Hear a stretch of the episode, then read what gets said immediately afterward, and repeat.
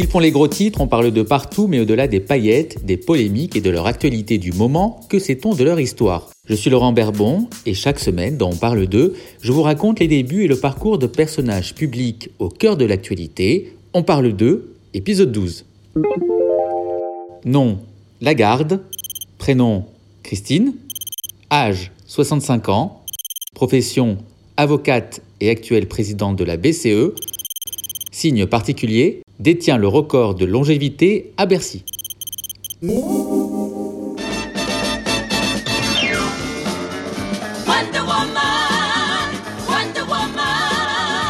Première femme ministre de l'économie en France, première femme à avoir dirigé le Fonds monétaire international, première femme nommée à la tête de la Banque centrale européenne. Christine Lagarde, c'est le Guinness des records à elle toute seule. Avocate de formation, elle aime bien que ça file droit.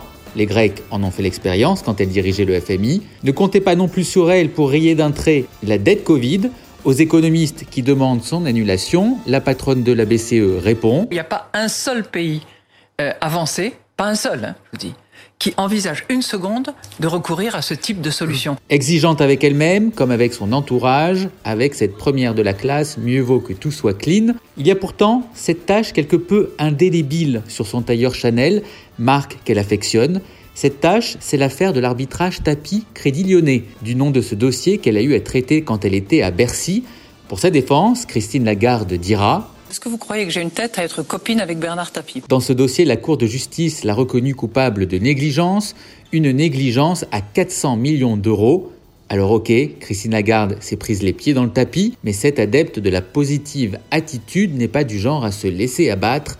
Elle qui un jour en pleine réunion lance à des collaborateurs Dites-vous bien que si vous avez mal aux pieds, certains dans la vie sont cul de jatte. Christine Lagarde, 1m80, c'est un savant mélange de raideur et d'optimisme qui s'est constitué dès l'enfance. Dans un portrait que lui consacre Paris Match en 2009, elle déclare à ce sujet On passe sa vie à tuer son enfance, mais on y revient toujours.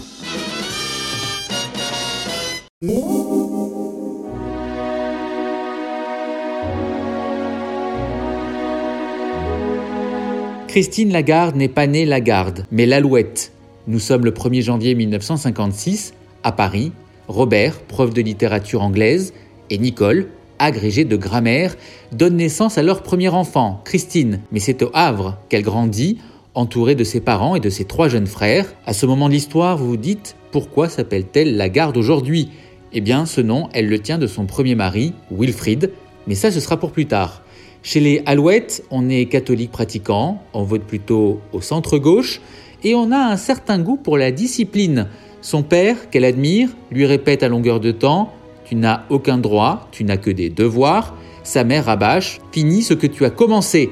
Adolescente, Christine Lagarde se prend de fascination pour une championne, l'américaine Esther Williams, la reine mondiale de la natation dans les années 30. C'est ce qui pousse Christine Lagarde à plonger dans le grand bain de la natation synchronisée, avec, à 15 ans, un titre de vice-championne de France par équipe, un sport qui lui apporte une discipline de fer.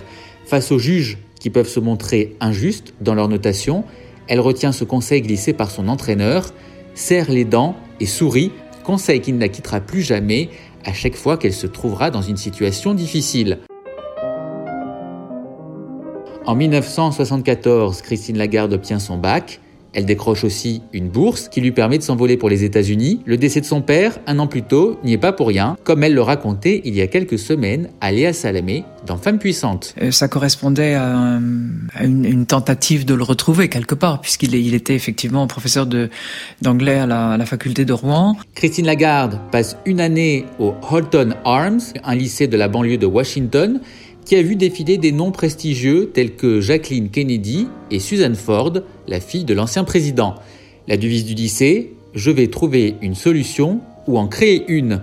En parallèle, elle fait un stage auprès du parlementaire William Cohen, futur secrétaire d'État à la défense de Bill Clinton. De cette première expérience aux États-Unis, Christine Lagarde dira Elle a complètement changé ma vie.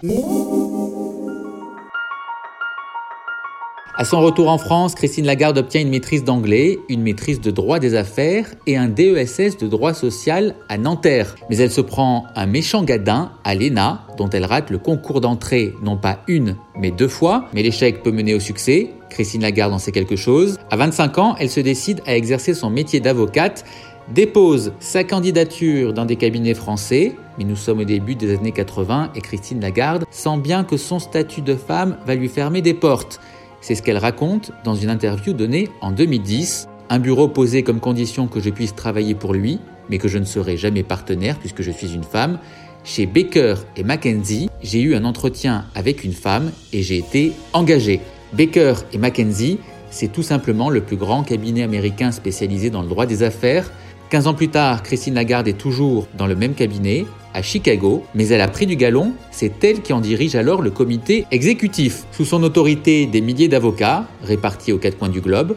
En 2005, Christine Lagarde n'est plus qu'à un an d'une confortable retraite chapeau de 145 000 euros annuels, mais cette coquette somme, elle ne la touchera jamais, car au même moment, l'ex-championne de natation vient de céder au chant des sirènes de la politique.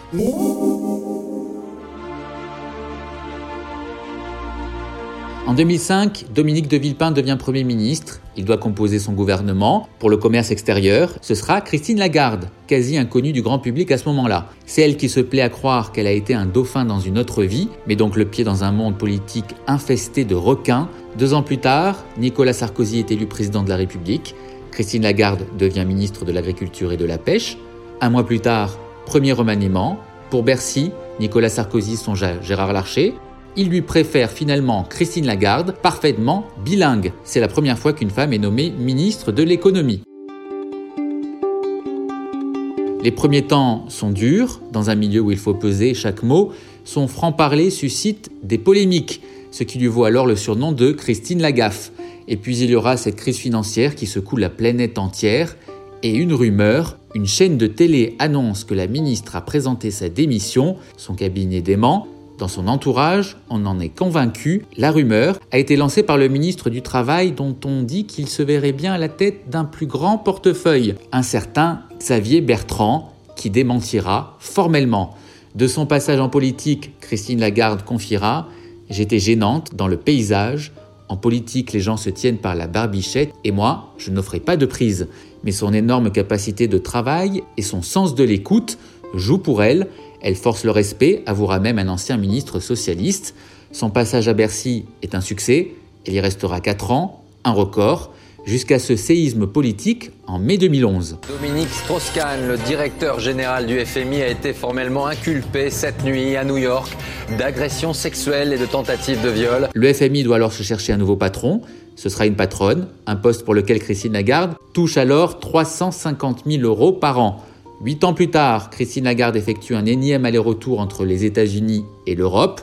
Cette fois-ci, elle pose ses valises à Francfort, en Allemagne, où on lui confie les rênes de la BCE.